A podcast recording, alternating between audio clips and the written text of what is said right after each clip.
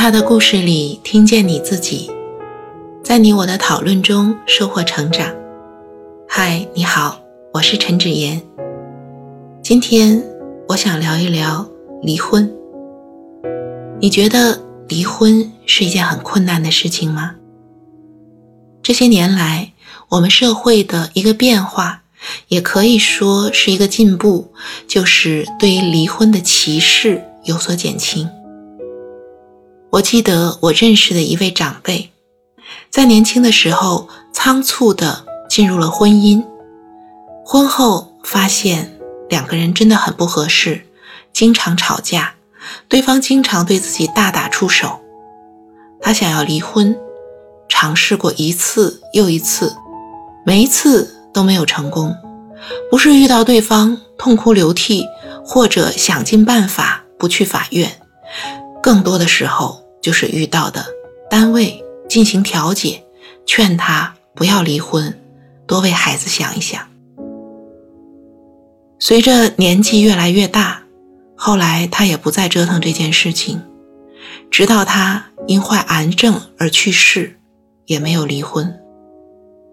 一个人陷入不幸的婚姻，对于身心的健康都有很多的伤害，特别是。家庭暴力会造成直接的严重的伤害，可是为什么要离开这样一个不幸的婚姻会是这么困难呢？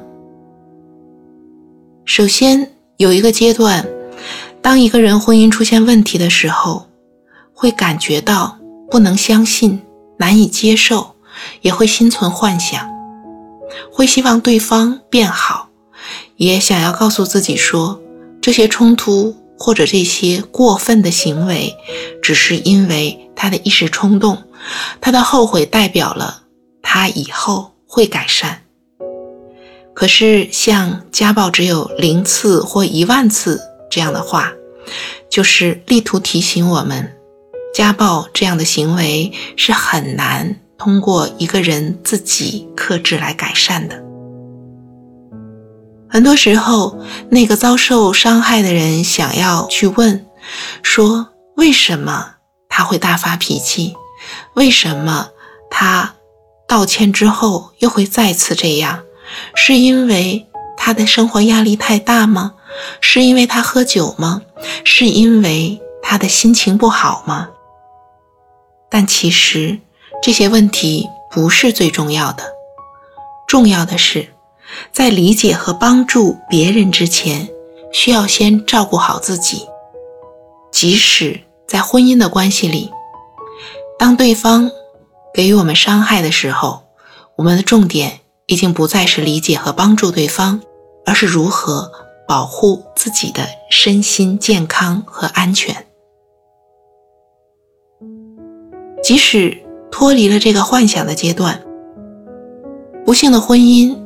常常会让人感觉到羞耻，会觉得自己很失败，可能当初选错了人，或者此时此刻没有经营好自己的婚姻。在这一期的故事里，我们也听到故事中的母亲说不想让家人担心，不想让别人知道自己过得不好。这背后是一部分的面子问题，也一部分是体谅自己家人，特别是体谅。年迈的父母，如果说这样的羞耻阻碍了一部分，再接下来，纸终究包不住火，被家暴的情况还是会让人们知道。但即使在这样的时候，遭受家暴的对象也难以走出这份关系。这时候，如果现实中间妻子缺乏独立的经济地位，没有好的。安排生活的方式，会对未来感到迷茫。有些人出于经济的原因，还有些人会考虑到不知道自己未来可以再找什么样的人，所以对未来改善生活没有信心，因此也就无法做出离婚的决定。